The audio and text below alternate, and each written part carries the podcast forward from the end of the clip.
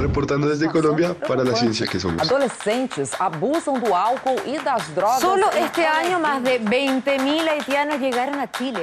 Reportando desde España para la ciencia que somos. La Dirección General de Divulgación de la Ciencia de la UNAM, el Instituto Latinoamericano de la Comunicación Educativa y Radio UNAM presentan La ciencia que somos. Iberoamérica al aire. Iberoamérica al aire.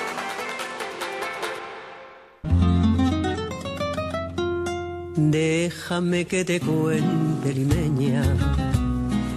Déjame que te diga la gloria del ensueño que evoca la memoria del viejo puente del río y la alameda. Déjame que te cuente, limeña. Ahora que aún perfuma el recuerdo, ahora que aún se me ve en un sueño el viejo puente del río y la alameda. Jazmines en el velo y rosas en la cara. Muy buenos días, nos da muchísimo gusto iniciar esta emisión de la ciencia que somos, escuchando a la grandísima María Dolores Pradera, que murió en esta semana, la verdad es que una mujer con una voz muy linda, con una personalidad muy linda, con un marido no tan lindo, ¿verdad? Ángel. que fue el actor Fernando Fernán Gómez, pero que era un poco este agresivo, hasta donde sabemos. Pero la verdad es que alguien que interpretó la música mexicana, la música latinoamericana, como pocos, ¿eh? Y que tú no conocías, Yo, por cierto. bueno, o sea, supe de esta mujer. Está bien, porque así los jóvenes se van enterando Claro. de quiénes son. Sí, es una pena que con la muerte de alguien nos tengamos que enterar. Pero ahora que lo estoy escuchando me recuerda mucho al fado portugués también. Sí, cómo no. La, la melancolía en la música, pero también la, la felicidad, una mezcla ahí muy melancólica. Pues está increíble. Sería muy bueno que el público que hoy nos escucha en eh, La Ciencia que Somos nos diga qué canción le gustaba más de María Dolores Pradera. Si podemos aquí nuestra producción se va a, rápidamente a, a acelerar para podérsela poner al- hacia el final del programa. Y bueno, hace muchos años, te, te puedo contar mi querida Sofi, hoy quería darles la sorpresa pero no encontré esa grabación. Cuando hacía un programa en Radio UNAM, justamente La Voz de la Experiencia, por ahí del año 98, 99, transmití un día desde la casa de María Dolores Pradera en Madrid, que era una mujer, la verdad es que muy, muy linda, con un espíritu muy iberoamericano, diría yo. Ella tendría 73 años en ese En aquel entonces. entonces, sí, exactamente. Ahora a los 93 años muere y la verdad es que sí, sí deja un hueco porque son, son voces elegantes, son voces, voces que interpretan muy bien canciones de José Alfredo Jiménez, de Tomás Méndez, de Cuco Sánchez. Díganos qué canción le gusta más, qué canción le gusta más de María Dolores Pradera. A ella le vamos a dedicar la música de este, de este programa. Y también le quiero decir, eh, aprovechando cuando nos llame y nos diga esta canción es la que más me gusta, o que nos escriba a través del hashtag, que eh, tenemos la nueva edición, así oliendo todavía a, a tinta, de la revista Cómo ves. Y aunque vamos a hablar de ella más ampliamente la próxima semana, la portada es justamente un balón. Y tenemos 10 ejemplares porque el tema principal, que es un reportaje de Guillermo Cárdenas, es la intensidad del fútbol, de la afición al fanatismo extremo. Y el otro tema que escribe Plinio Sosa, que es un, un químico muy interesante y que hace un texto científico, dice en defensa de la selección nacional. Porque con números y con estadísticas se puede decir que la selección no ha sido un fracaso? Estos son los dos temas principales que nos ofrecen, además de, de algo sobre elecciones. Así que nos pueden se pueden comunicar con nosotros Sí. y les podemos obsequiar eh, una un ejemplar de la revista. Como ves que está saliendo hoy al mercado en la revista de junio. Que la única selección en la que yo confío es en la selección natural, la selección mexicana que...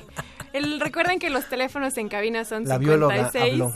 56 22 73 24, ¿Otra vez? 56 22 73 24. Estamos en Facebook como La Ciencia que Somos, en Twitter arroba Ciencia y el hashtag que vamos a estar manejando el día de hoy es esquizofrenia sin estigma. Vamos a tener un... Bueno, ahorita ya que les expliquemos de qué va el programa, les contaremos quién va a estar con nosotros. Pero márquenos, llámenos, escríbanos, díganos cuál es su canción favorita de María Dolores Pradera para que se lleven una revista de cómo ves.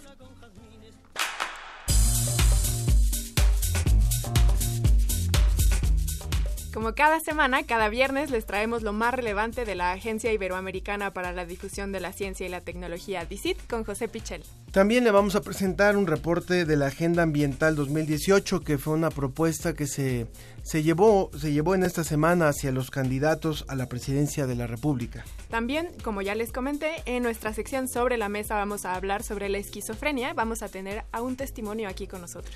Bueno, y si usted conoce el hombre con el brazo dorado, le vamos a contar una historia que nos la, nos la hace nuestro corresponsal en Nueva Zelanda, Daniel Solís. Reporte desde España. Agencia Iberoamericana para la Difusión de la Ciencia. Visit.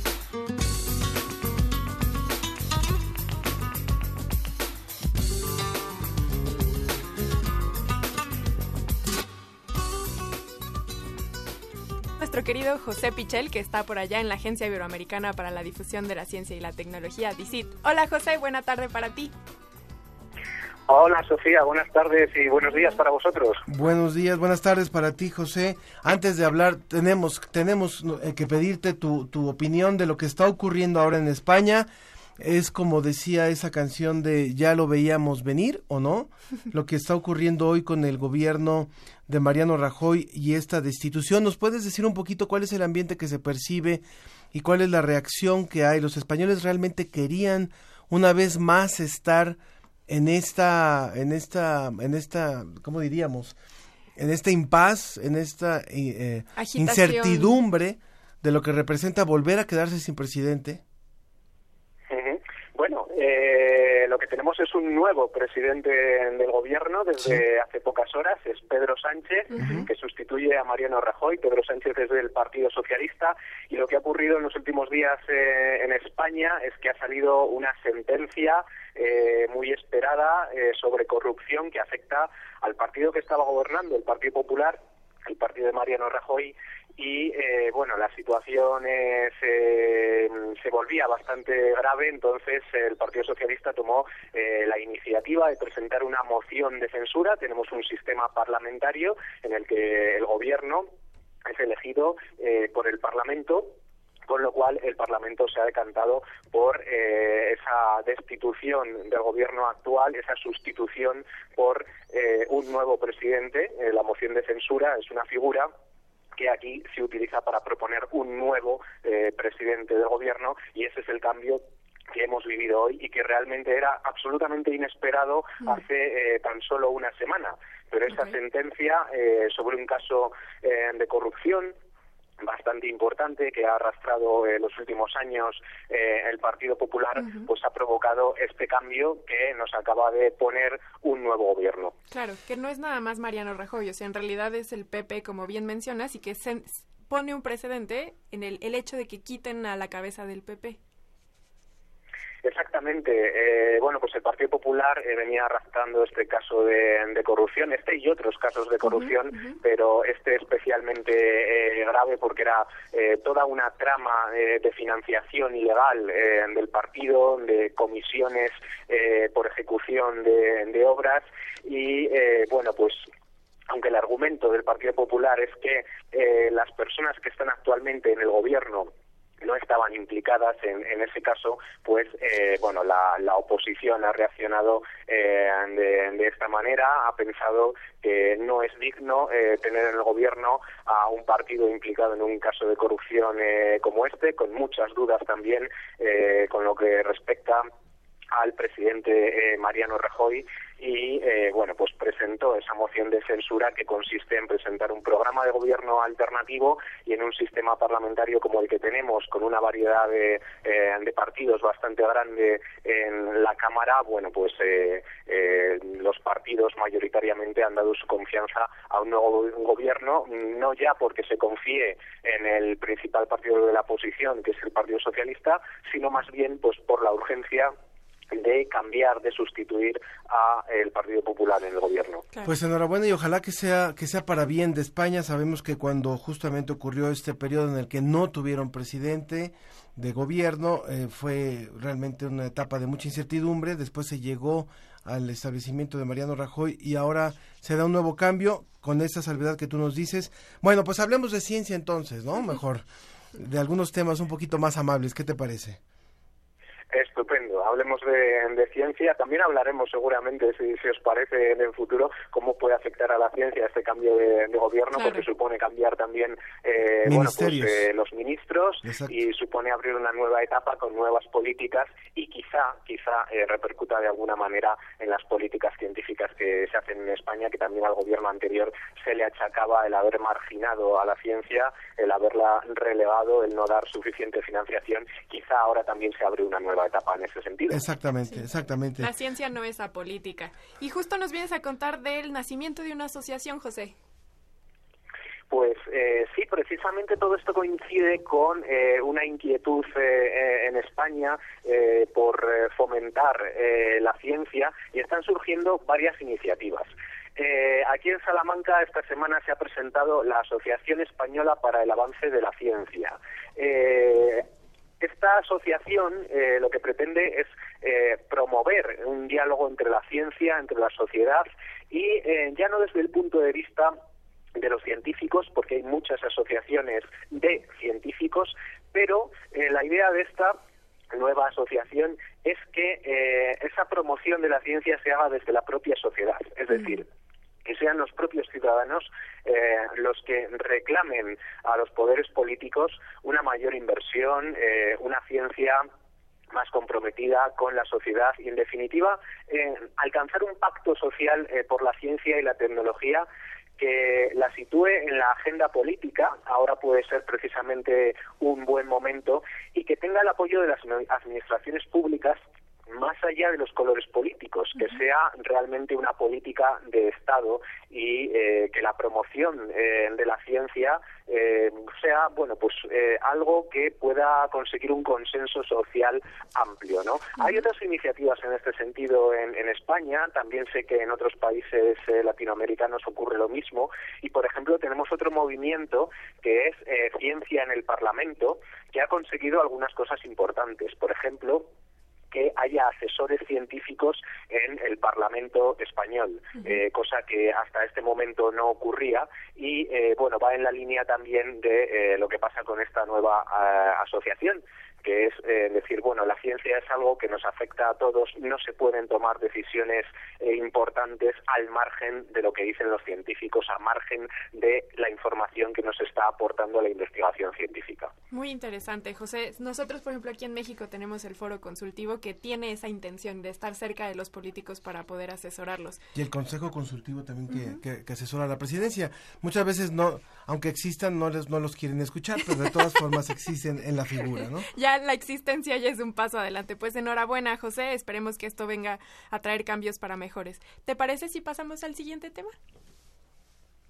Pues sí, el siguiente tema tiene, tiene mucho que ver eh, con México eh, precisamente y es que una publicación de la revista Nature esta semana eh, nos cuenta que la vida reapareció en pocos años en la zona de impacto del, del asteroide que acabó con los dinosaurios. Ese, ese asteroide que impactó en, ahí en la península de Yucatán, que generó un gran cráter hace 65 millones de años, que acabó con una gran extinción de, eh, bueno, pues el 70% de las especies de la Tierra en aquel momento y entre ellas eh, los dinosaurios, provocando terremotos, tsunamis, lluvias ácidas y otras catástrofes eh, planetarias que modificaron para siempre la, la vida en la Tierra.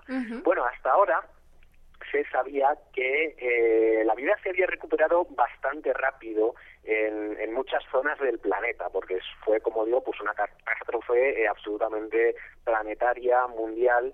Lo que no se había estudiado tanto era precisamente la zona eh, del impacto, la propia zona de- del impacto. Bueno, pues ahora con perforaciones eh, submarinas, estudiando los fósiles, los sedimentos de aquel momento, se ha llegado a saber que la vida se recuperó extraordinariamente rápido también en la zona del impacto. Con lo cual, eh, bueno, pues tenemos una información eh, muy valiosa también y eh, una información que nos sorprende de, eh, bueno, la maravilla que es eh, la vida en la Tierra, cómo se puede regenerar, cómo tiene esa capacidad extraordinaria, incluso ahí, en la zona de- de- del impacto de un gran meteorito, eh, como, bueno, pues pocas veces o ninguna haya sufrido la Tierra, ¿no? Para el público que nos está escuchando en, en otros países y que a lo mejor eh, no identificaría al 100 dónde fue este, dónde está ubicada la, la zona de la caída de este de este asteroide, sería importante decir que es en la zona de, de, de Yucatán, muy cerca de, de, Cancún, o sea, digamos, cerca de la zona de Quintana Roo, la gente la puede identificar por Cancún, que es una zona prodigiosamente eh, fértil, mm. verde. Seguramente cambiaron las condiciones a lo largo de estos años, pero no cayó en un desierto. Es decir, que no nos extraña el que se haya dado este, el que se estén dando estos resultados, porque si, si esta región del planeta y esta región de, de México tenía características climatológicas similares, o al menos similares a las que tiene ahora, podríamos pensar que por algo se dio esa regeneración tan rápido. Sí, y además siempre hay especies invasoras después de catástrofes. Entonces, después de alguna erupción volcánica, de un huracán, de un incendio, siempre están las especies, perdón, no invasoras, quise decir colonizadoras, y estas especies colonizadoras son las que dan paso a las que vienen después. Entonces, sucede este fenómeno, se ve en catástrofes en general, y es muy interesante que también lo estén viendo con, el, sobre todo que se hayan regresado al origen que, al, del, del impacto y que puedan conocer que efectivamente hubo especies tiempo? colonizadoras. Uh -huh. Desde luego que sí, eh, desde luego que me parece, eh, bueno, pues mm, también eh, una investigación eh, muy bonita en el sentido de que eh, es un hecho científico muy alejado en el tiempo, pero que a todo el mundo le suena, ¿no? Eh, creo que divulgativamente en el mundo de, de la ciencia pues el impacto de un meteorito que acabó con los dinosaurios es algo que le suena a casi todo el mundo sí. y bueno a partir de ahí eh, tirar de ese hilo para conocer muchos eh, eh, muchas más circunstancias de lo que es eh, la biología en, en, la Tierra pues me parece una investigación muy muy atractiva para el público general. Hay que decir que han pasado 65 millones de años, que es una barbaridad, es muchísimo tiempo, y que, eh, bueno, pues los datos que, que nos cuentan es que en apenas 30.000 años se había recuperado la vida en esa zona eh, de una forma extraordinaria. Que 30.000 años a nosotros, desde nuestra escala humana, eh, nos parece muchísimo, pero si tenemos en cuenta 30.000 dentro de 65 millones, claro. pues desde luego no es nada, ¿no? Entonces también el, el pensar en, en, esa escala de, de, tiempo y en el pensar en esos acontecimientos tan importantes que marcaron la vida en la Tierra eh, de una forma, bueno, pues absolutamente radical, un cambio para siempre, pues me parece muy, muy interesante. Si Gardel decía que 100 años no es nada, imagínate 30. 65 millones tampoco. José Pichel, muchísimas gracias por esta colaboración, a disfrutar el fin de semana por allá, a vivir este momento histórico. Regresa finalmente el Partido Socialista al poder y esperemos que sean buenas noticias para España y para la ciencia. Bueno, pues esperemos que así sea, lo iremos contando desde aquí. Seguro. José Pichel de la Agencia Iberoamericana para la Difusión de la Ciencia y la Tecnología, DICIT. Un abrazo hasta Salamanca. Un abrazo para todos, un saludo. Adiós. Gracias.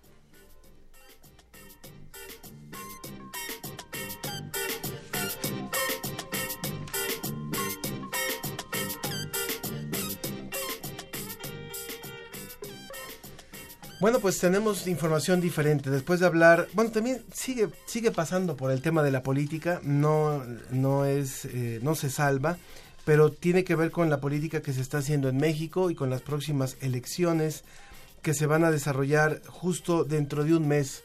Dentro de un mes estaremos votando por el, nuevo presidente de la República.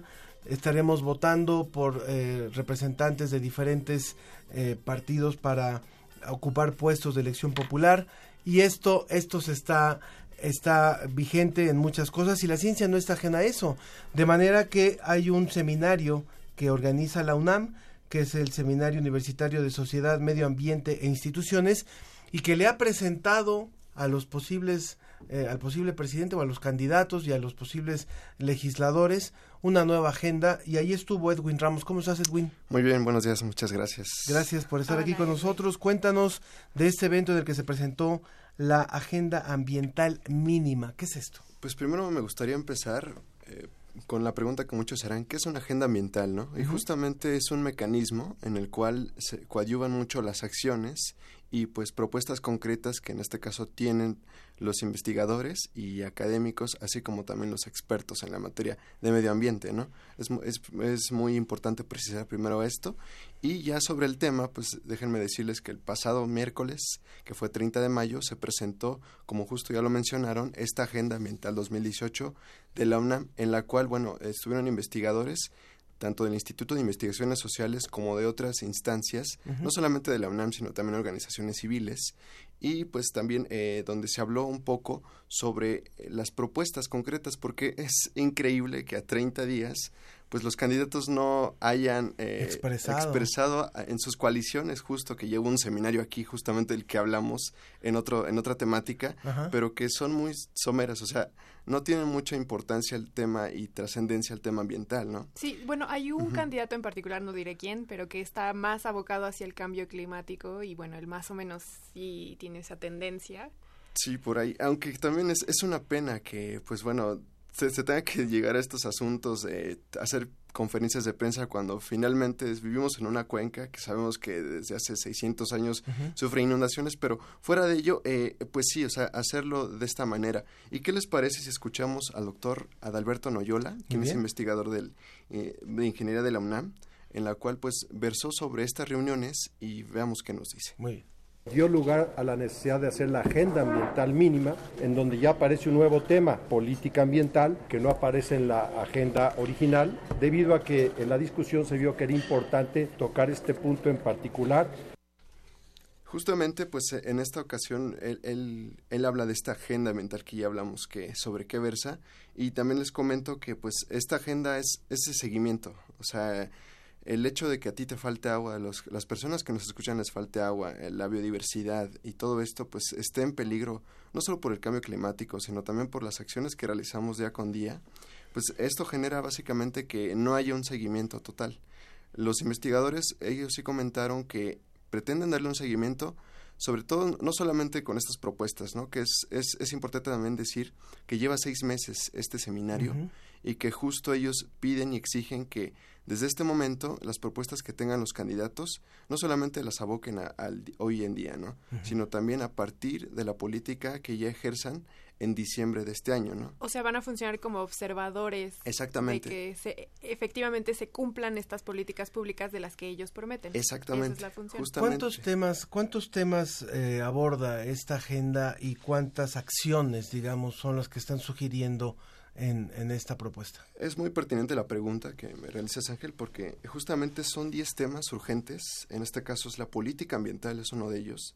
La agricultura y suelos, agua, biodiversidad, bosques, ciudades, costas y mares, derecho al medio ambiente, energía, minería. Esos son los temas. Pero también hay propuestas. Por ejemplo, el tema que trabajó el, el doctor o que ha trabajado el doctor Adalberto Noyola es el del agua, ¿no? Y justamente aquí tenemos que, por ejemplo, vivimos en una ciudad. Tenemos el caso, por ejemplo, de Ciudad del Cabo, que no me dejarán se mentir que ya, justamente. Sin embargo, leía una nota eh, ayer en el, el sitio 20 Minutos es de España, en el cual comentaban que le están ganando la batalla al día cero. Bueno, pero la ONU Ajá. ya dijo que la Ciudad de México ya es la siguiente ciudad que se quedará sin agua. Exactamente. Entonces estamos Sí. en ese Y que peligro. justamente, bueno, por ejemplo, por citar este ejemplo del agua, pues el, el- el investigador ha hecho, ¿no? O sea, re- mencionó sobre los residuos también, que muchos de ellos, pues no se recolectan, se recolectan sí, pero hay insuficientes rellenos sanitarios. Ujú. Entonces también eso es una política ambiental que tienen muy presente. Y que a veces se nos olvida que las políticas ambientales o de, de protección del medio ambiente vienen súper relacionadas con la economía, la producción, con el trabajo, con, o sea, todo está intrínsecamente relacionado. Claro, y ahora vamos a escuchar un- el- eh, a Adrián Fernández, quien es director ejecutivo de la Iniciativa Climática de México, quien hizo hincapié en la importancia de este tema. Los temas de medio ambiente son demasiado importantes y el ejercicio convocado por el seminario SUSMAI, si bien no es el único esfuerzo que surge desde la UNAM, yo creo que ha sido uno de los más asertivos, ha sido uno de los más activos y por ello es que este documento, estos esfuerzos están siendo conocidos por un número creciente de personas. Sí, justamente, pues, eh, como lo menciona bien el doctor, déjenme decirles que también el único candidato que ha respondido, bueno, aquí ustedes les presento al público que evidentemente, evidentemente no nos ve, pero estoy presentando al único candidato que ha respondido, quien es el de la coalición Juntos Haremos Historia.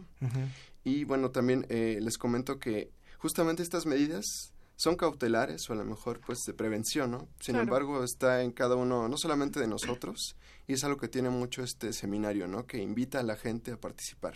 ¿Dónde se puede encontrar más información? Justamente, de la- de la eh, agenda? que, eh, es pertinente decirlo también, está toda la información en Agenda Ambiental 2018.susmai.unam.mx. O que googleen Agenda Ambiental. Agenda Ambiental 2018, 2018. o si quieren le repito otra vez, Sí, Agenda favor. Ambiental 2018.susmai.unam.mx. Cabe destacar SUSMAI que es el Ajá. Seminario Universitario de Sociedad, Medio Medio Ambiente, ambiente e Instituciones. Esas son las, la las siglas. Justamente.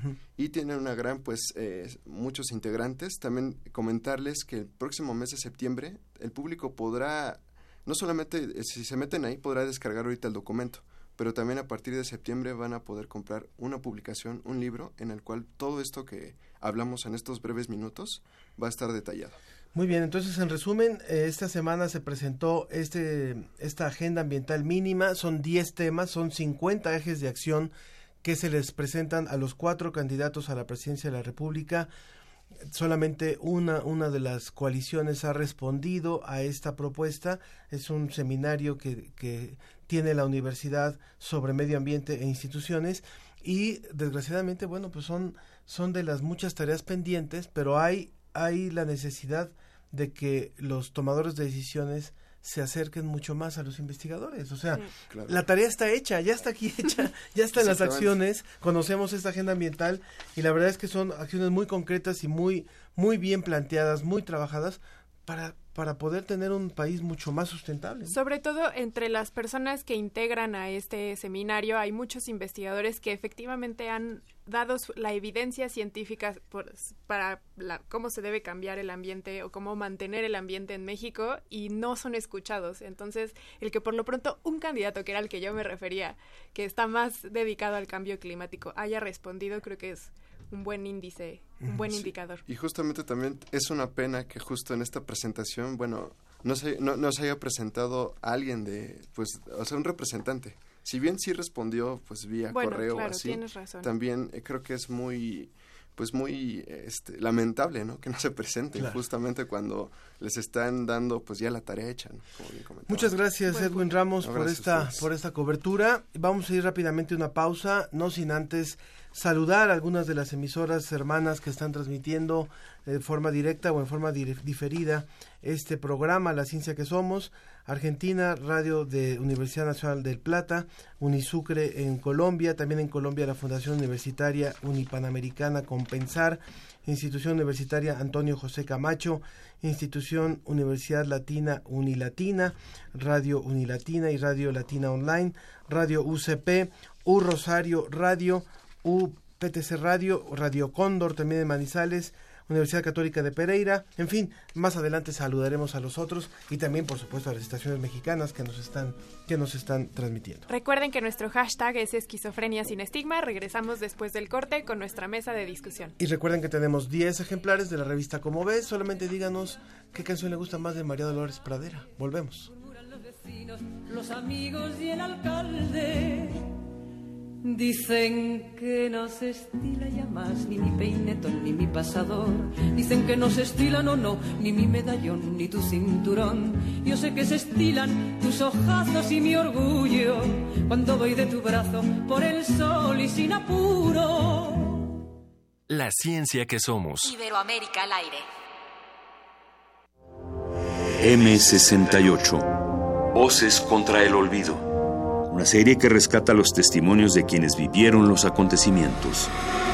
Y Chihuahua en la mañana fue por los periódicos. Entonces cuando empieza a ver los periódicos en el camino, ve que nos estaban acusando de comunistas. Entonces llega, entra ya Prensa y Propaganda y dice, ¿qué hubo pinches comunistas que han hecho toda la mañana? Y nosotros, ¿comunistas? Sí, miren.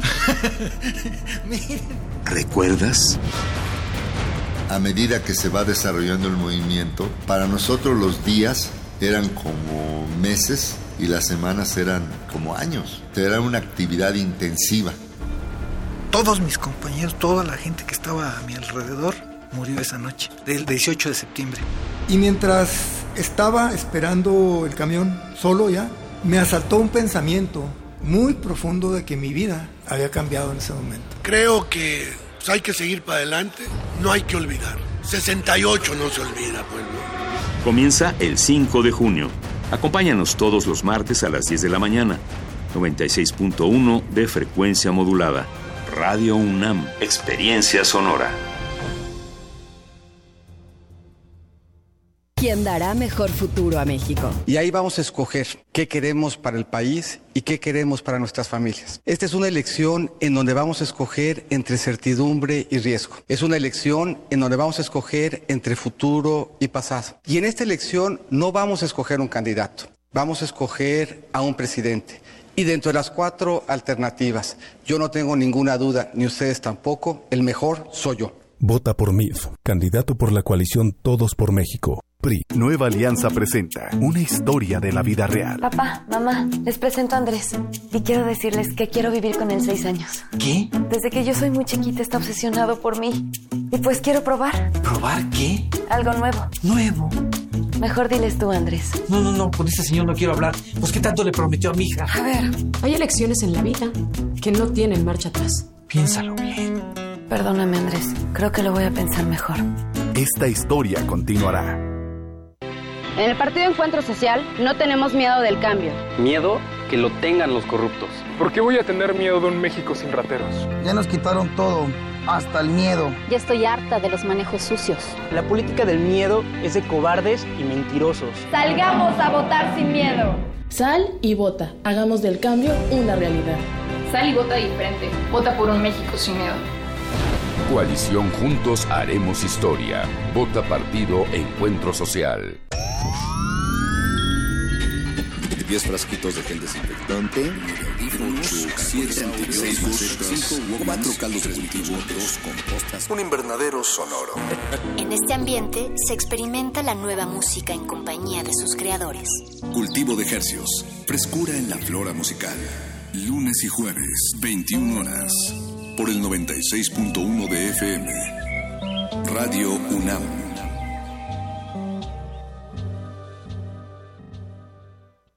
¿Por qué vas a volver a votar por Enrique Vargas? Para que sigan estas buenas acciones. Para que sigamos progresando. Para que sigamos recibiendo cultura y diversión. Para que nos movamos más rápido en Huizquilucan. Para que nos siga apoyando. Para que Vargas siga ayudando a la gente que lo necesita. Para que siga apoyando al deporte. Para seguir trabajando. Para que nos siga cuidando. Porque él es un empleado del pueblo. Para que siga ayudando a que nuestros pequeños salgan adelante. Soy Enrique Vargas, sigamos creciendo. Candidato de coalición por el Estado de México al frente. PAN. Vota por el PES, vota por Andrés, vota por Encuentro Social. Vota por Andrés, vota por el PES con Andrés.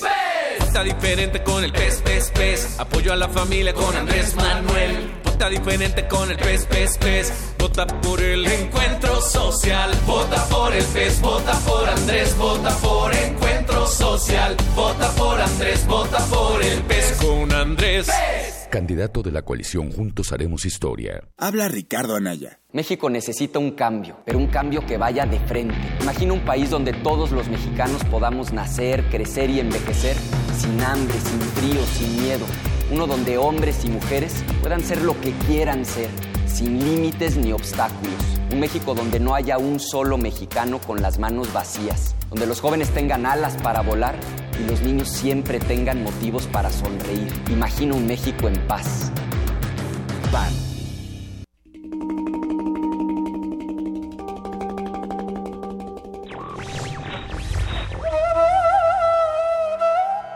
La historia de la libertad es la lucha por limitar el poder del gobierno.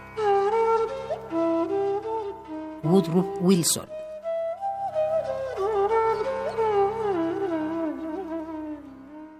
Radio UNAM. La Escuela Nacional de Trabajo Social y Radio UNAM presentan Vida cotidiana, Sociedad en Movimiento. Un programa para analizar las distintas problemáticas sociales y documentar alternativas e intervenciones para enfrentarlas. ¿Por dónde empezamos? Acompáñanos todos los viernes a las 4 de la tarde por el 96.1 de FM. Radio UNAM. Experiencia sonora. La, ciencia, que, somos. Iberoamérica al aire. Regresamos a La, ciencia, que, somos. Iberoamérica al aire.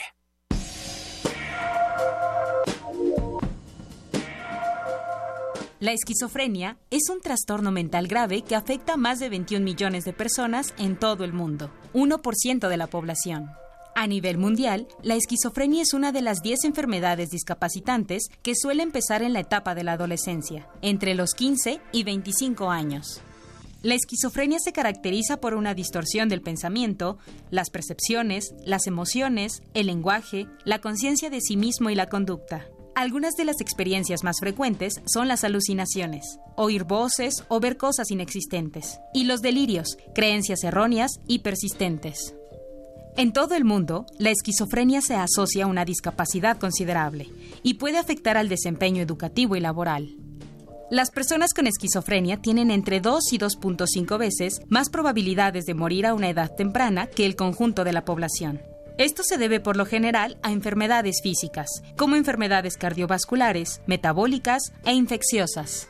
Los esquizofrénicos suelen sufrir estigmatización, discriminación y la violación de sus derechos humanos. Sin embargo, esta enfermedad es tratable. La farmacoterapia, el acceso a la vivienda asistida y las ayudas para la inserción laboral son medidas eficaces de apoyo a las personas que padecen esquizofrenia.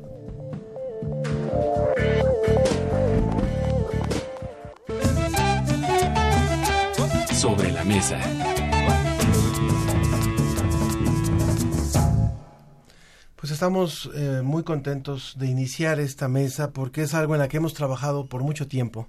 Eh, eh, creemos que el tema de la esquizofrenia es un tema que no se aborda muchas veces en nuestro país o se aborda no siempre de la mejor manera. Y por eso nos hemos dado a la tarea, junto con la Subdirección de Información, de aquí de la Dirección de Divulgación de la Ciencia, de hacer todo un trabajo de seguimiento, de investigación, y hemos preparado durante el mes de junio una serie de actividades especiales dedicadas al tema de la esquizofrenia. Si el público conoce unos carteles que se llaman Una mirada a la ciencia, esos carteles durante el mes de junio están dedicados al tema de la esquizofrenia. Son carteles que se colocan en todo el país, en las escuelas públicas, en reclusorios, en, muchos sitios, en bibliotecas y eh, en el metro, en el metrobús, en muchos espacios se coloca estos carteles y el, y el cartel ahora se llama Vivir con esquizofrenia. También en el portal Ciencia UNAM, si ustedes están interesados en más información, hay una serie de notas que complementan todo este, todo este tema y todo lo que necesitamos hablar, discutir y conocer sobre la esquizofrenia. Y hoy, en, en, la ciencia que somos, hemos querido dedicar también nuestra mesa a este tema. De manera que me da mucho gusto presentar primero a nuestros invitados y primero empiezo por nuestras invitadas, ¿no? Que es, la verdad les aprecio y les valoro muchísimo que quieran estar aquí. Eh, ellas son Tania y Dominique. Tania, ¿cómo estás? Bien, gracias. Y Dominique, muchas gracias. Hola. Son madre e hija.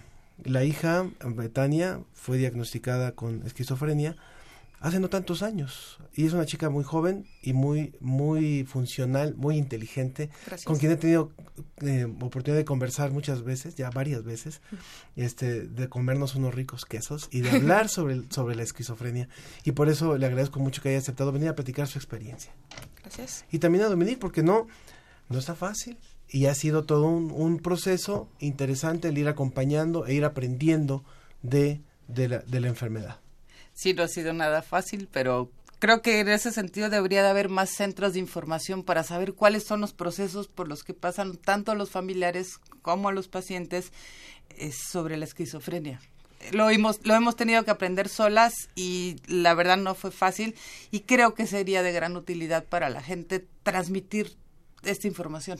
Muy bien. Muy bien. Sigamos presentando a nuestros invitados. También está con nosotros el doctor José Benjamín Guerrero, quien es coordinador de la clínica del programa de salud mental de la Facultad de Medicina. Muchas gracias, doctor.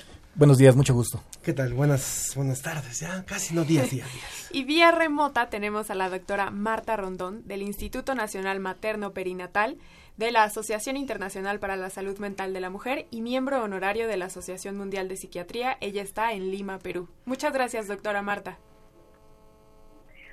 Ah, buenos días, ¿cómo están? Gracias por invitarme, Ángel y Sofía. Muchas gracias, gracias, por participar con nosotros. Bueno, esta es una mesa libre, ¿eh? es así una mesa como en casa, podemos hablar, no hay problema de interrumpirnos. Eh, y a mí me gustaría, bueno, que pudiéramos ir hablando, eh, primero conocer algunos, algunas características que no conocemos. Eh, la primera vez que platiqué con, con Tania, me decía, y me dejó muy, muy impresionado cuando me dijo, es que siempre nos ubican a las personas con esquizofrenia como en las películas. No, y también como en las los programas en la televisión en los que, por ejemplo, los de Investigation Discovery, hay un programa en especial que se llama, este, ¿qué? Born, to, Kill, en el que el, el 80% de las veces la conclusión es, nació para matar porque tenía esquizofrenia. Súper ofensivo. y falso. Y falso. ¿Quería decir algo, doctora? Le dio mucha gracia. Eh, sí, quería decir que ese es un prejuicio muy extendido que la persona que tiene esquizofrenia va a ser violenta o homicida.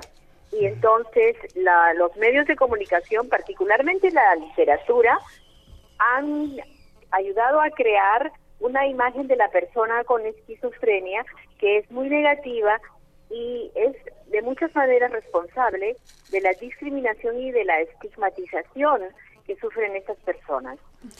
Doctor, escuchamos en la cápsula inicial una descripción de qué es la esquizofrenia, pero igual usted podría complementarnos un poco más con el diagnóstico. ¿Qué, qué, qué, qué características son las que se describen para poder diagnosticar este padecimiento?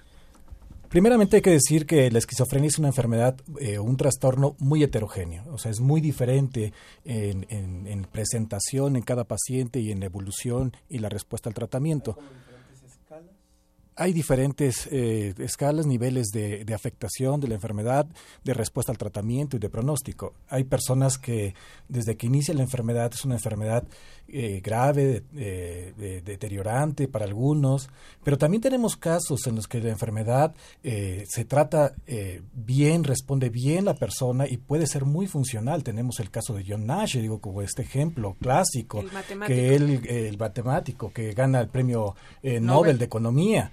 Es decir, eh, cuando hablamos de esquizofrenia tenemos que entender que es, una, es un problema muy heterogéneo. No podemos poner una, eh, una calcomanía, un una, etiqueta. una etiqueta para decir que ya el que tiene eh, una enfermedad así va a tener un deterioro o es su vida va a ser un fracaso. no, yo creo que tenemos que aquí tener muy claro que hay que ver a las personas, más no las enfermedades que además, eh, bueno, también está la parte de em, eso, o sea, primero caracterizar a cada una de las personas y lo aquí me, lo que me parece interesante es que se desarrolla en la adolescencia cuando el cerebro está cambiando, está pasando por etapas distintas, se diferencia de la niñez a la edad adulta y es justo cuando aparece los problemas psiquiátricos. Sí, de hecho, ese es uno de los grandes problemas. El problema es eh, un problema del, del desarrollo, del neurodesarrollo que eh, la enfermedad en, este segundo, vamos a decirlo de esa manera, en este segundo eh, etapa, segunda etapa muy importante del desarrollo del cerebro que es la adolescencia, es cuando inicia eh, el problema. Y es cuando generalmente se dan los episodios más críticos o más graves del, del problema. Y después vendrá una estabilización y en general eh, los episodios en muchas personas que vienen después ya eh, tienen unas características más estables, ya no tan cambiantes o tan graves como los primeros episodios que se presentaron. Al público que nos está escuchando les recuerdo eh, los teléfonos en donde le podemos atender es el 56 22 73 24 Sí, 56 22 73 24 y en las redes sociales estamos en Facebook como La Ciencia que Somos y en Twitter arroba que Ciencia que Somos. También cuéntenos sus experiencias. Yo sé que a, a Dominica hay una cosa que le, que le molesta mucho, que es el tema del estigma. A Dominica y a Tania, ¿verdad? Porque todo lo que es el estigma social. Y, y buscando alguna información me encontré algunas eh, falsas creencias de la persona con esquizofrenia. Y dije, se las quiero leer y que me digan una respuesta breve de estas preguntas, de estas, de estas falsas. Que esto lo, lo hace la Asociación Mundial de Psiquiatría. Eh, creencias erróneas, ¿eh? Dice, las personas con, esquizofrenia son violentas y peligrosas. ¿Qué tienen que decir al respecto? Primero que nada, una, persona, una persona esquizofrénica es muchísimo más propensa a herirse a sí misma que otras personas. No a los demás. No, no, va, es mucho más fácil que, que que se hiera a sí misma que otras personas. De hecho, estadísticamente está comprobado. Yo creo que solo un 10% de las personas se vuelven violentas hacia los demás y en general es gente que ya tenía propensión a la violencia antes de la enfermedad. Que no tiene que ver Que no tiene que ver. Es que finalmente es enfermedad o no, las una persona o es naturalmente violenta o no lo es. Exacto. Y justo con respecto a lo que decía el doctor, o sea, cada caso es diferente y en ese sentido creo que es importante diferenciar entre Tania es una esquizofrénica, a Tania es Tania con esquizofrénica, con esquizofrenia o con cualquier enfermedad. Son cosas diferentes. Con con esquizofrenia, pero Tania es Tania. Vamos a continuar y también pueden intervenir los otros, ¿eh? pero porque ustedes tienen experiencia también del trabajo trabajo en clínica. Las personas con esquizofrenia pueden contagiar su enfermedad a otras. A ver, Tania, ¿por qué te ríes? No, no es verdad. A ver, doctora. No es verdad. Ajá. No. Pero sí puede haber herencia. A ver, es, eh, eh, sí puede ser, de hecho en mi caso es hereditario, pero, pero ¿cómo? bueno, pero ¿por qué no dejamos que la doctora nos explique la evidencia científica? Bueno, la esquizofrenia no es una enfermedad prácticamente eh, realmente infecciosa, es una enfermedad que tiene una herencia muy compleja, no se hereda de una manera tan simple como el, el color de los ojos ¿no? Sino que tiene eh, involucra varios genes. Pero tenemos que reconocer que hay una tendencia familiar eh, a, a ver esquizofrenia en determinadas familias. Okay. Pero no solamente es la, la, genética, sino también las experiencias de vida, ¿no es cierto?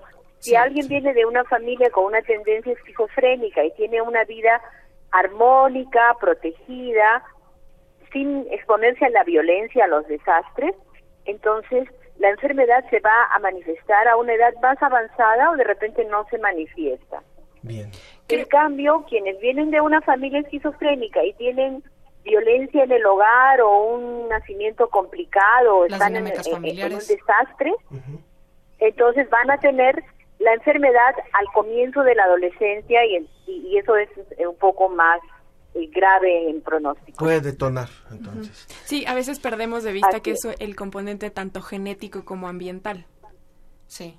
Así es, no, no todo es genética. Una, una siguiente línea de lo que de lo que se cree, creencias falsas de las personas con esquizofrenia. Las personas con esquizofrenia son personas perezosas y poco fiables. Tania, ¿cuántas, ¿cuántos idiomas has estudiado?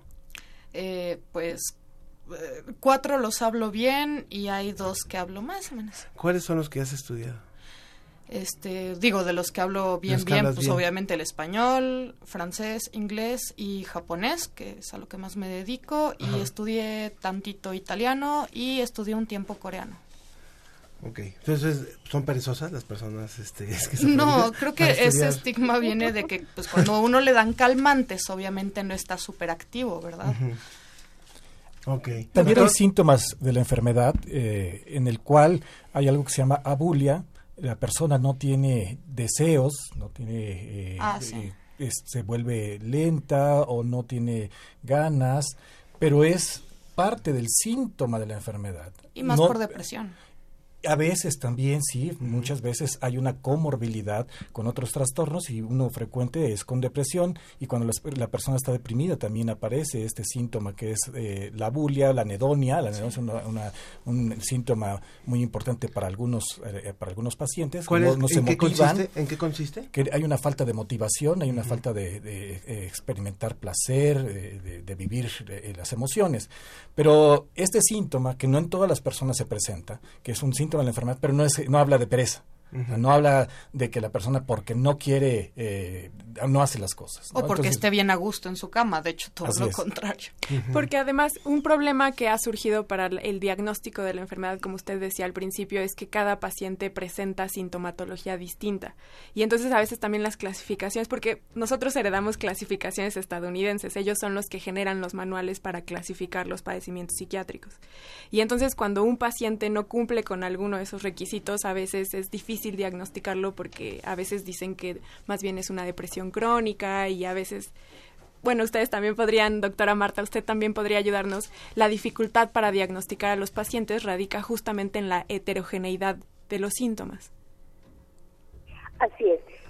Radica en, que son síntomas diferentes según las personas, según las culturas, y también en que justamente aparece en la adolescencia, que es cuando esperamos que los adolescentes tengan como comportamientos raros y se pongan de mal humor y no nos entendamos bien. Exactamente, es un problema muy importante ese del diagnóstico, porque el factor de pronóstico más importante es justamente el tiempo que pasa entre que inicia la enfermedad y se inicia el tratamiento eficaz. y en lo que le dan también al medicamento, porque... Me imagino que... Así es. Sí. Mejor, mejor le va al paciente. Última de las frases. Nosotros no podemos, eh, si no, no, no reconocemos la enfermedad, entonces ese tiempo se alarga y el pronóstico se ensombrece. Claro. Última de las, de las, hay más, pero de las que más me interesaba poner a su consideración, de estas ideas erróneas con respecto, creencias falsas con respecto a las personas con esquizofrenia. Las personas con esquizofrenia son incapaces de tomar decisiones racionales sobre sus vidas. ¿Qué? A ver. ¿Qué? ¿Qué nos dirías, Tania? No, pues más bien en el caso de personas que están bastante graves, lo que pasa es que los, los familiares que no sé, no sé, que no los quieren ayudar, deciden por ellos. No es que ellos no puedan decidir. Además, uno no está en, en episodio constante. O, sea, hay, mucha lucidez y entre uno, entre mejor está uno, más lucidez hay. A mí lo que me interesa de estos mitos que ha leído Ángeles, más bien desembocan de alguna de, de, alguna causa, o sea, la gente también por eso llega a esos mitos y creencias. Y más bien si hay una razón, o sea, probablemente no sé, los medicamentos hacen que a veces los pacientes no puedan tomar, no sé, ustedes van a tener, doctor, doctora Marta, van a tener que corregirme, pero ¿por qué se llegan a estos mitos? ¿Qué es lo que sucede que la sociedad desinformada llegue o a estas creencias. Yo tengo una teoría. Venga, Tania. Yo creo que es una generalización de la percepción. Si yo estoy viendo algo que las demás personas no perciben, les causa conflicto, porque finalmente en un rollo de cartiano no hay modo de saber que siquiera la percepción de uno mismo sea correcta. Entonces pone en duda la percepción de todas las demás personas. Ok. En algún momento, platicando con Tania y con Dominica hace algunas, algunos meses ya que hemos estado conversando, le preguntaba un día yo a Tania, ¿qué cosas de las que nosotros, quienes no tenemos esquizofrenia, vemos, tú, qué cosas nos perdemos quienes no tenemos la esquizofrenia? Así, y muchas, muchas cosas. Porque estas alucinaciones también generan otro tipo de visiones diferentes a las del ser humano aparentemente común. ¿Qué, dirías, Tania? No, pues es que hay muchas cosas que si uno tiene la mente en paz son muy disfrutables. Me acuerdo que una vez estuve como media hora viendo un espejo dorado que hay en mi pasillo y bueno, el, espejo es de marco dorado y en el marco yo veía bichitos dorados y me quedé media hora así fascinada viéndolos. ¿No te ocasionaba angustia? No, para nada, estaba fascinada.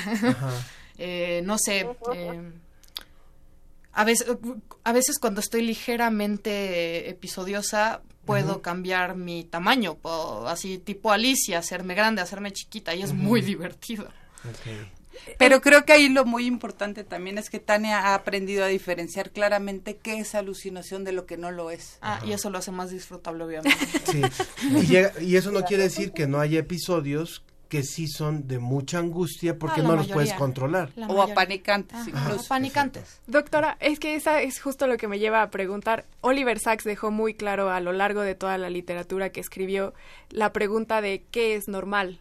¿Qué, Ujú. qué- qué categorizamos como una persona normal? Porque al final de cuentas, en el programa de Preguntamos por qué somos niños, que también es de la Dirección General de Divulgación de la Ciencia, el programa anterior, descubrimos que dos de las mamás de las niñas tienen un grado de daltonismo y ellas no lo sabían, porque para ellas siempre ha sido normal ver el mundo en colores que para nosotros consideramos normales y fue hasta el programa que se dieron cuenta que ellas tenían allí un grado de daltonismo. Entonces, Oliver Sacks lo describe muy bien con los trastornos mentales.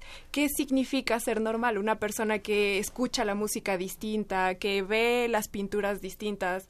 Los mismos pintores son grandes ejemplos, los mismos músicos son grandes ejemplos de qué consideramos normal. Y desde la psiquiatría, doctora Marta, ¿qué podríamos considerar como algo normal? ¿Existe en psiquiatría este concepto de la normalidad? Bueno, sí, tenemos que tener eh, de todas maneras el concepto de la normalidad y a mí me gusta más el concepto de la normalidad basado en lo que es lo más frecuente o lo más habitual en el medio donde se desempeña la persona. Sin embargo, hay algunos que ven las cosas un poquito diferente que el resto de nosotros. Es que todos y lo hacemos. de muchas maneras nos ayudan a avanzar en el mundo, ¿no es cierto? Había una época en que todos pensaban que la Tierra era plana y los disidentes pensaban que la Tierra era redonda y eventualmente avanzamos en el conocimiento y nos dimos cuenta que en efecto la- la- eh, el planeta es una esfera.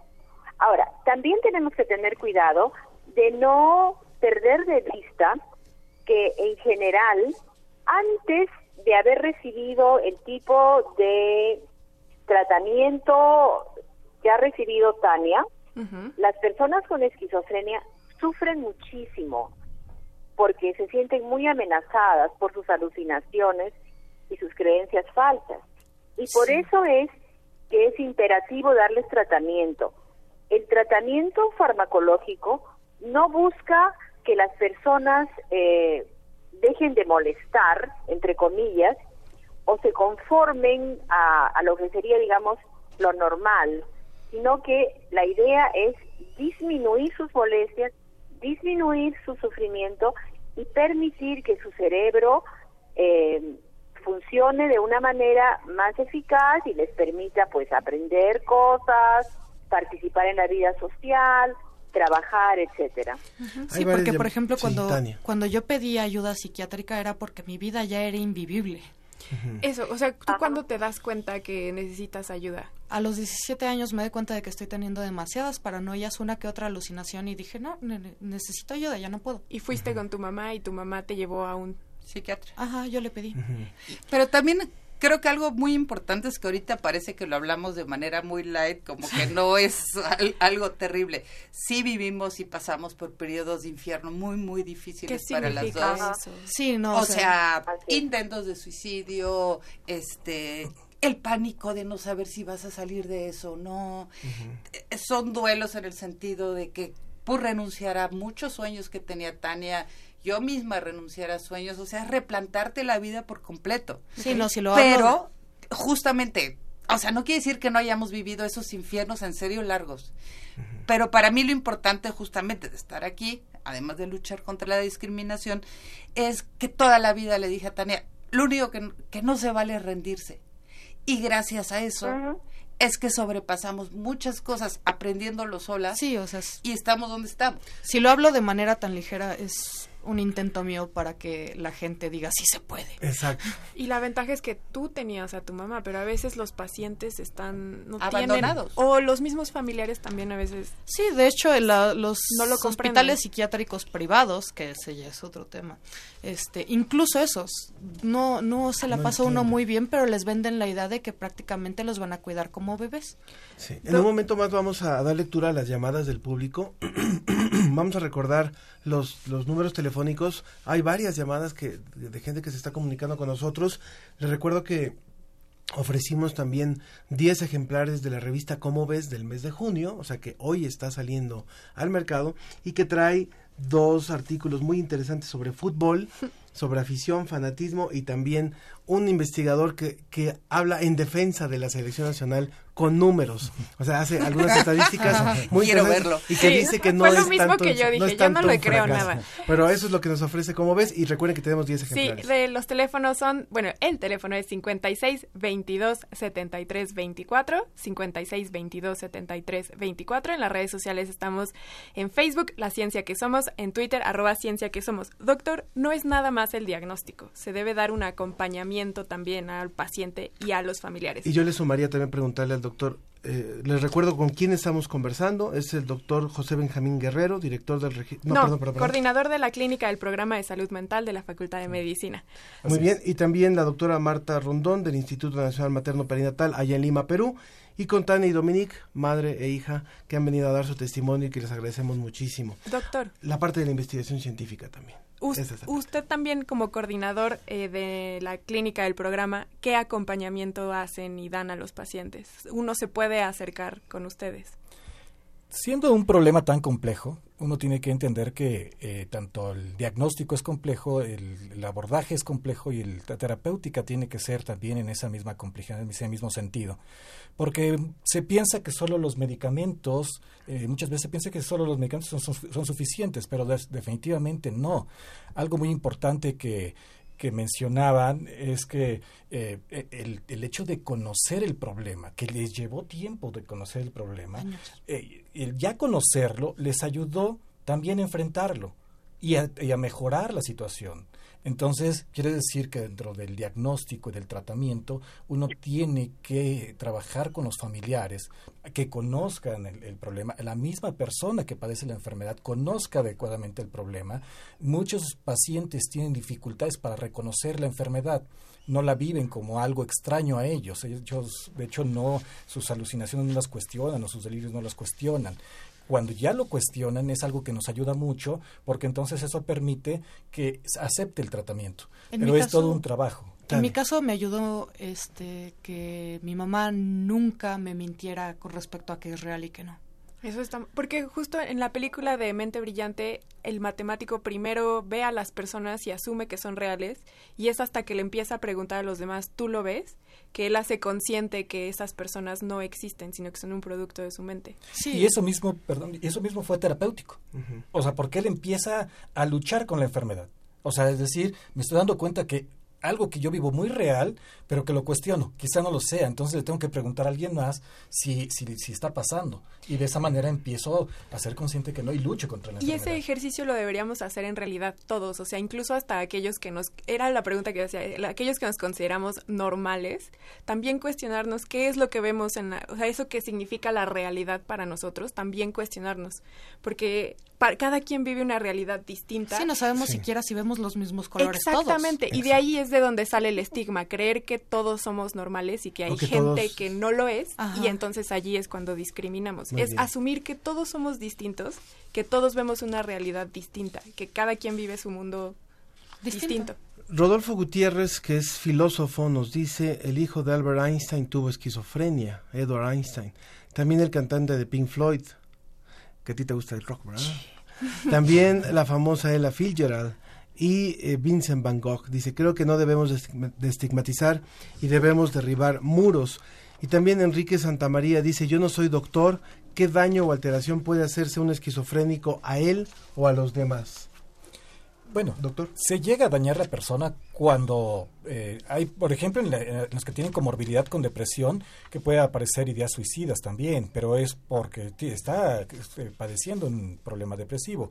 Puede ser que tras una idea delirante, una creencia o una alucinación, la persona pueda eh, eh, dañarse o dañar a otros como parte de la alucinación o, eh, o el delirio. Si yo creo que me- ustedes me quieren hacer daño y lo, y lo estoy viviendo, yo voy a defenderme. No los voy a atacar por atacarlos, sino que me voy a defender. Pero eso es parte del delirio. Se quita el delirio, mejora el delirio con el tratamiento, yo no tengo por qué atacarlos. Entonces, eh, y yo estoy consciente de que no nadie me quiere hacer daño, pero tiene que ver como, como un síntoma del problema y no que eh, sea ya una característica de la persona. Por ejemplo, para herirse a uno mismo, pues no hay mejor persona para convencer que, que, que, el propio cerebro, ¿no? O sea, si hay, una, si hay, si hay una persona que se puede convencer, es uno mismo. Claro. Pero hay que, hay que disciplinarse para poderlo hacer, ¿no? Y creo que también hay, hay algo que me, me costó mucho trabajo aprender en ese proceso, que cuando ella tenía intentos o ideas suicidas, lo tomas un poco personal, de decir, te estoy, apoyando a full, estoy ahí a tu lado y, cómo es que sigues sintiendo esos impulsos, hasta que aprendes que no es personal, que es parte de la enfermedad y que más bien tienes que salirte de ti mismo y ayudarlo en ese momento. Pero sí es algo difícil a vivir cuando no te han platicado que eso sucede. Claro, claro. Aquí tenemos dos temas, doctora Marta, le quiero, yo sé que usted ya habló un poco de la herencia, pero aquí nos pregunta Alejandro García y Gala Rutki, que también yo quisiera recomendar un libro de Siddhartha Murkiji. Él habla en el libro de El Gen, que es el más reciente que ha sacado, sobre su experiencia personal, su familia. También varios de sus familiares han tenido eh, esquizofrenia. Y él habla desde la parte familiar personal, cómo fue para él ver que su familia a veces llegaba, tenían episodios no funcionales y él da pie a partir de estas experiencias para hablar de la genética en general. Y justo tenemos dos llamadas de eso. Alejandro García dice, mi mamá es esquizofrénica, me da miedo heredarla o que mis hijos sean esquizofrénicos o maníacos depresivos. ¿Qué posibilidades existe de heredar el padecimiento? Y Gala Rudki dice, la esquizofrenia se cura, se hereda cada tres generaciones. Doctora Marta. Bueno, la posibilidad es más alta entre los hermanos gemelos y luego va disminuyendo. En general, en los hijos de un padre esquizofrénico es alrededor del 30%. Y en eh, la enfermedad bipolar es un poco menos, pero también existe la tendencia. Sin embargo, esa no es razón para no tener hijos, porque la esquizofrenia y la enfermedad bipolar igualmente son enfermedades que tienen tratamiento. Los tratamientos son complejos y son crónicos, pero tienen éxito en muchísimos casos. Y nosotros eh, no podemos predecir si la persona va a nacer con la enfermedad o no. Lo que tenemos que hacer es estar alerta, porque si eres hijo de, de una persona con esquizofrenia, tienes un alto riesgo, entonces en algunos países ya se implementan programas de seguimiento para estos niños y niñas y se les empieza con entrenamientos eh, de terapia cognitivo-conductual, por ejemplo, para evitar que la enfermedad se desencadene. Entonces, sí tenemos que ser conscientes de que la enfermedad existe, estar alerta para detectarla prontamente, pero no es de ninguna manera una indicación para no tener hijos. No, pues si uno tiene diabetes y se la puede heredar a sus hijos, esa no es razón para no tener hijos. Esa es una muy buena analogía. Y, y, a mí me gusta mucho eso que dices, Tania, porque después de también tener varias conversaciones con ella y con Dominique, eh, hubo una, una sesión que platicamos y que al final yo les dije, me hacen sentir que la esquizofrenia podríamos, obviamente es una analogía, ¿no? Es una, es una analogía, pero decía, es tan, tan indeseada, tan mortal, tan tan que te detiene para hacer cosas como proyectos. no como por ejemplo como el asma Ajá. o sea el asma te puede matar sí si no te cuidas. El asma no lo no la pediste, no te la ganaste. Exacto. No hiciste nada para para generarte el asma, porque hay veces que parece que esa es parte del estigma. Algo habrá hecho, alguna droga habrá consumido, en algo se habrá metido y por eso desarrolló eso. No. Sí, la diferencia es que con el asma nadie te va a ver feo. Exacto. Entonces verlo con esa, con esa, con ese ejemplo me gusta mucho. O sea, ya de por sí nos cuesta mucho más trabajo vivir el día a día como para que encima nos vean feo por eso. Exactamente. Y me gustaría aprovechar, hay varias preguntas más todavía. Roberto Gómez eh, te pregunta a ti, Tania, dice, ¿podrías describir tus alucinaciones? Bueno, depende. Las más padres, yo diría. Bueno, o algunas de las más feas también. Oh, bueno, bueno eh, depende durante qué periodo es, porque pues cuando estaba muchísimo peor, mucho, mucho, mucho peor, eran distintas. Y en las que asustan hay algo que, que siempre se me ha hecho muy curioso. Uno empieza con un miedo y entonces uno vence ese miedo, pero pues uno nunca va a dejar de tener miedo a algo. El ser humano siempre le va a tener miedo a algo. Entonces lo único que hace es, seguir de miedo en miedo y va acabando cada vez más profundo con las alucinaciones.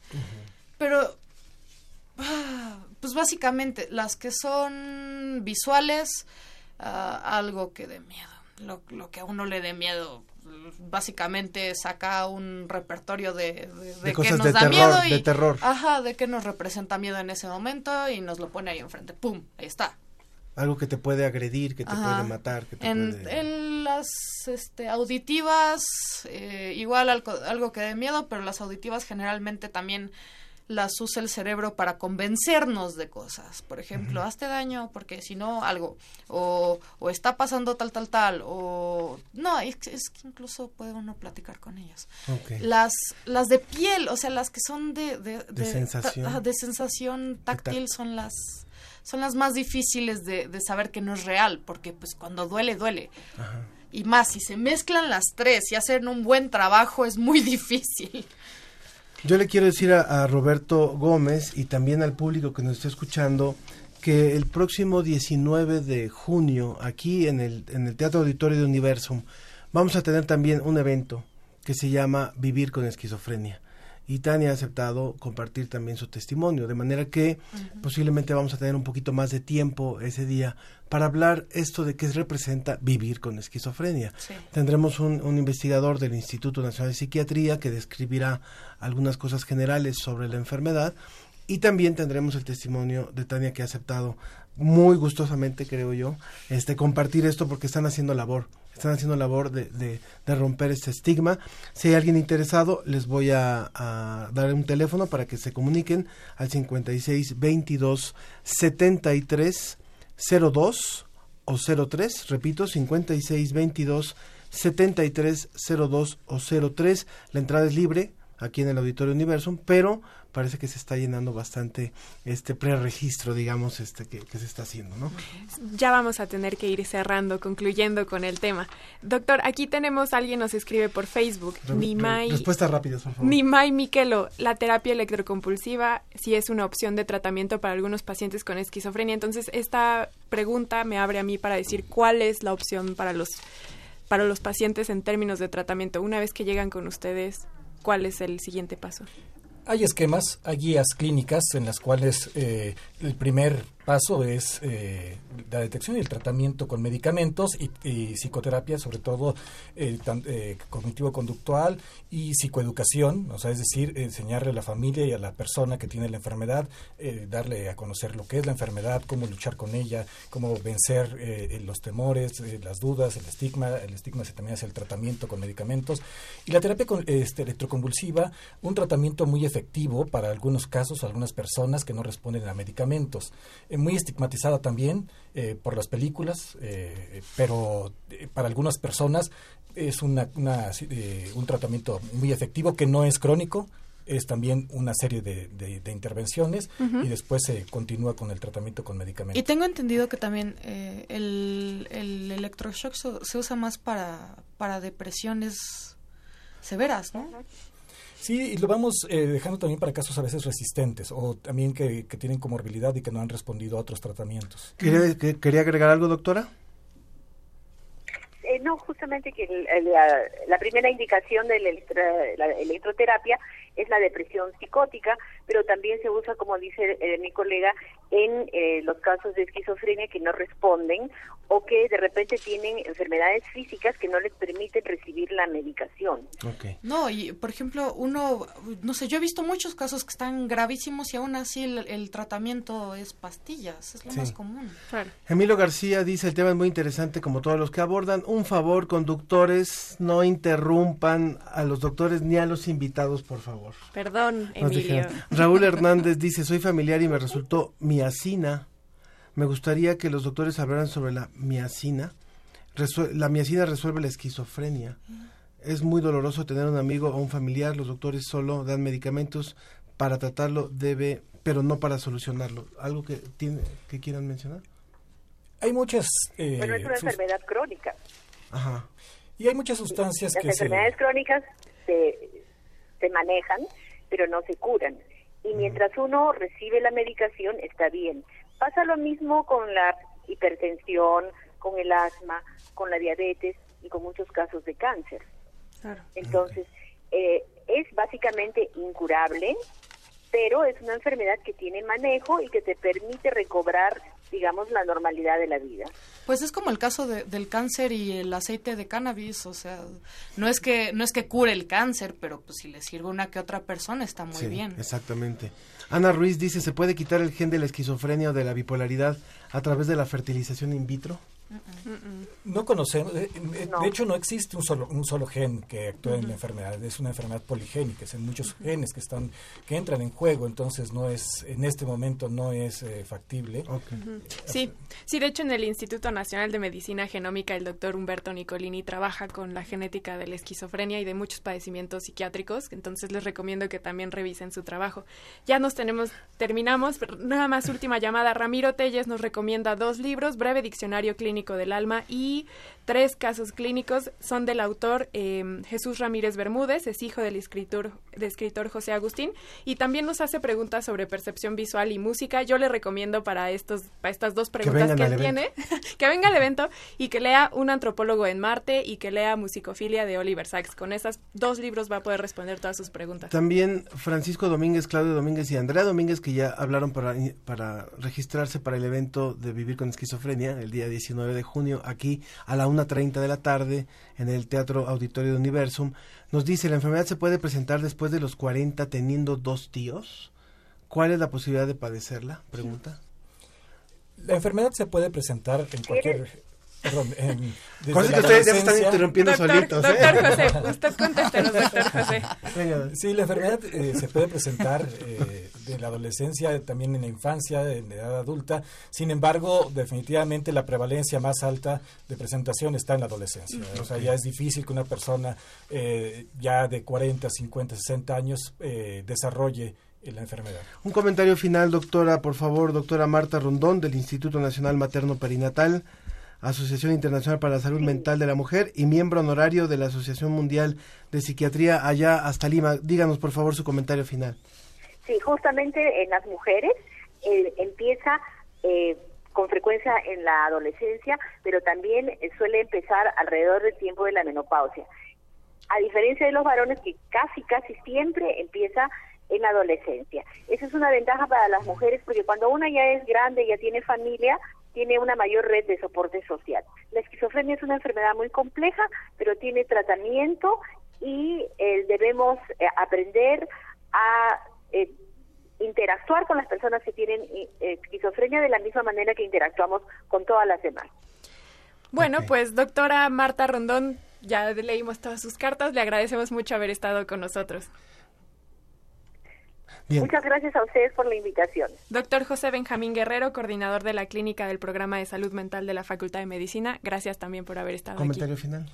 Eh, pues felicitarlos, eh, qué bueno que están eh, tratando, dándole voz a las personas que tienen esquizofrenia, que nos digan que, nos, que los conozcamos, que sepamos, que ellos hablen de la enfermedad y no seamos solo los médicos que le hablamos desde nuestra perspectiva. Creo que son ellos los que nos tienen que decir a toda la sociedad cómo es el problema, cómo lo ven, cómo lo viven y qué tenemos que hacer. Muchas gracias, doctor. Este, por favor, Tania, por favor, Dominique. Ya de por sí nos, nos, cuesta tanto trabajo vivir el día a día que, que en serio es muy ofensivo que todo el mundo nos, nos tache así como, ah, están locos, son asesinos seriales, son, son el anticristo. O sea, es, suficientemente difícil para encima cargar con, con esas opiniones. Gracias. Pero también no burlarnos de esas opiniones y de que la gente desconozca. También aceptar que hay desinformación y más bien acercar a la gente a la información. Yo creo que todo se puede con, con, con un poco de compasión, solidaridad, todo es posible. Estoy de acuerdo con Muchas gracias, Tania. Gracias y gracias por aceptar estar el 19 de junio. Gracias. Y yo creo que el último que diría es lo que dije hace rato, no se rindan, sobre todo los jóvenes que la tienen ahora de por sí muy difícil, con respecto a cualquier enfermedad mental, no se rindan, siempre hay salidas y aunque parezca que están en el hoyo negro sin luz a la vista, sí la hay. Muchas gracias, Dominique. Eh, vamos a una pausa musical, vamos a escuchar The Wall y eh, continuamos, continuamos aquí en eh, la recta final de la ciencia que somos.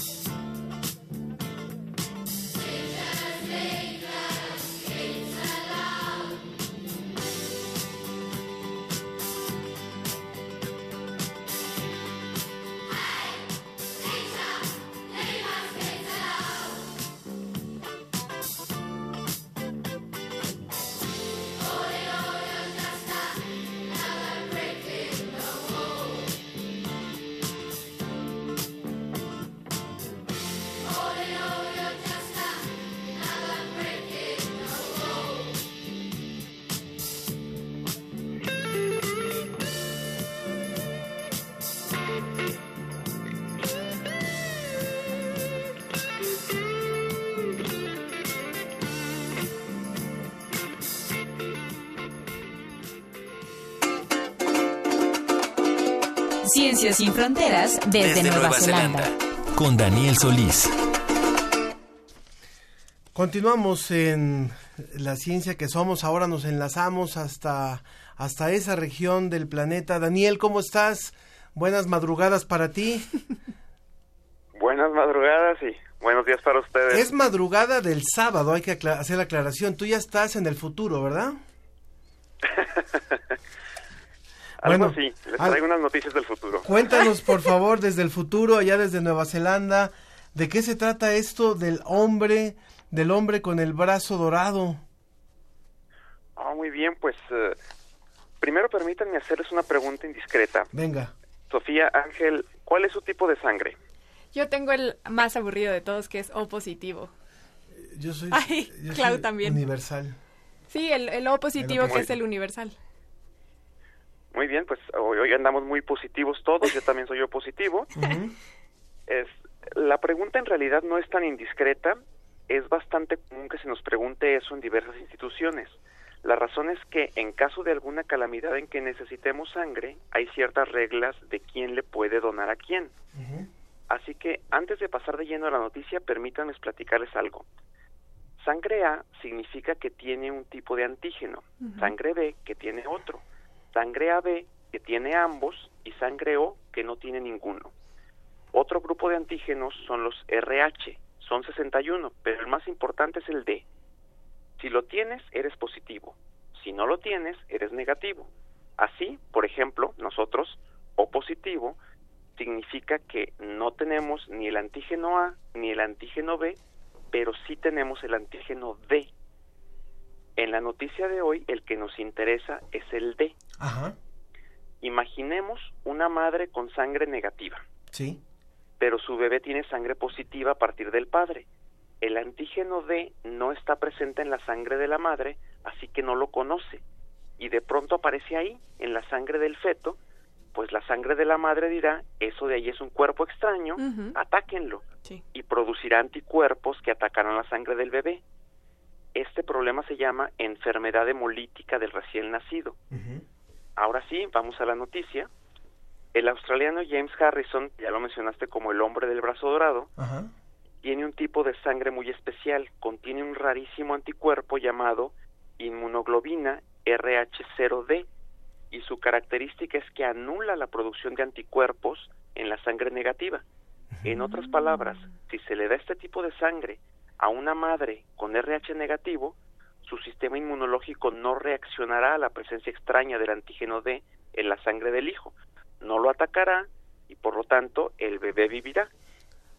Por si fuera poco, James Harrison se volvió un donador altruista en la máxima expresión de la palabra.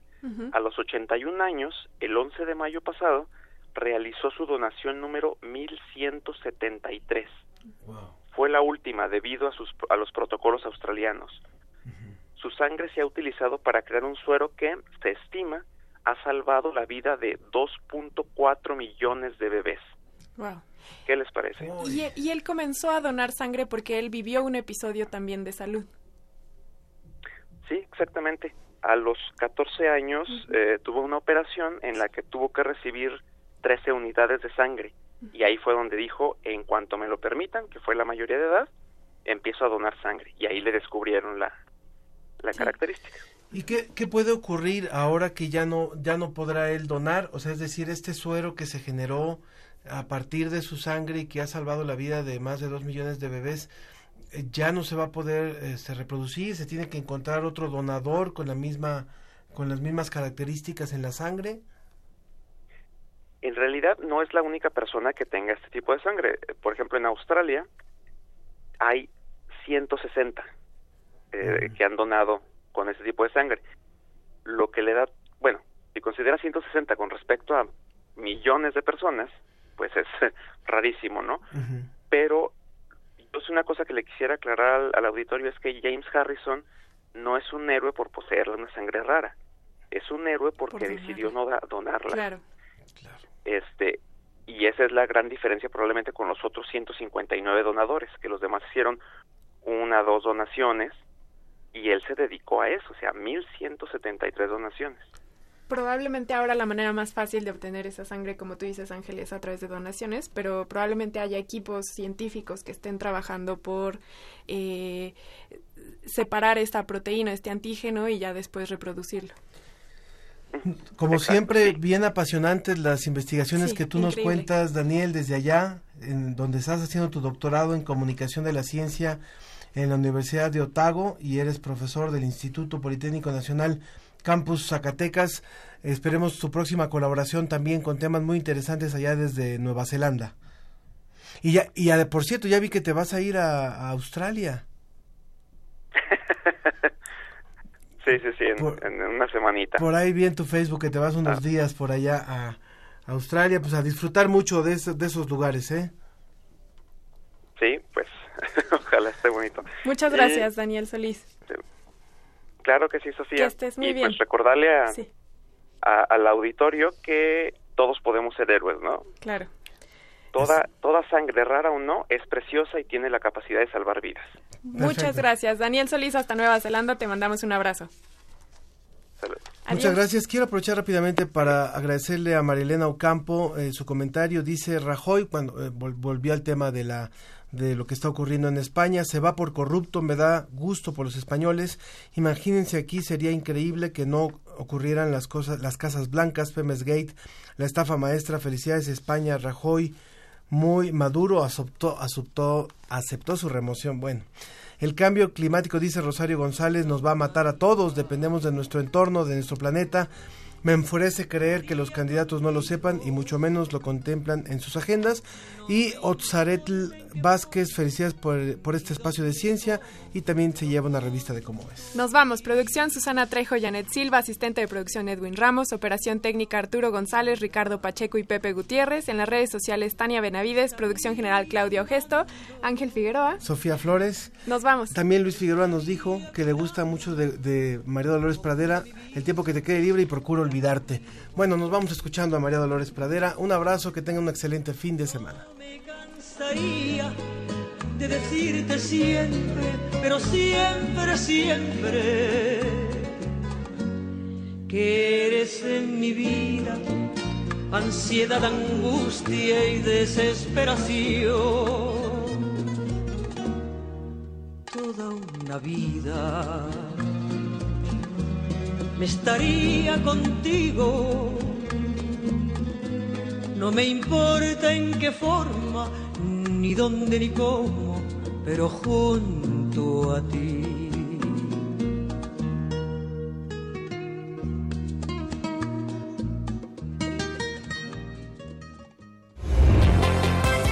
Agradecemos tu compañía. Nos escuchamos la próxima semana en punto de las diez y media de la mañana. La ciencia que somos. Iberoamérica al aire. Una producción de la Dirección General de Divulgación de la Ciencia de la UNAM, el Instituto Latinoamericano de la Comunicación Educativa y Radio UNAM.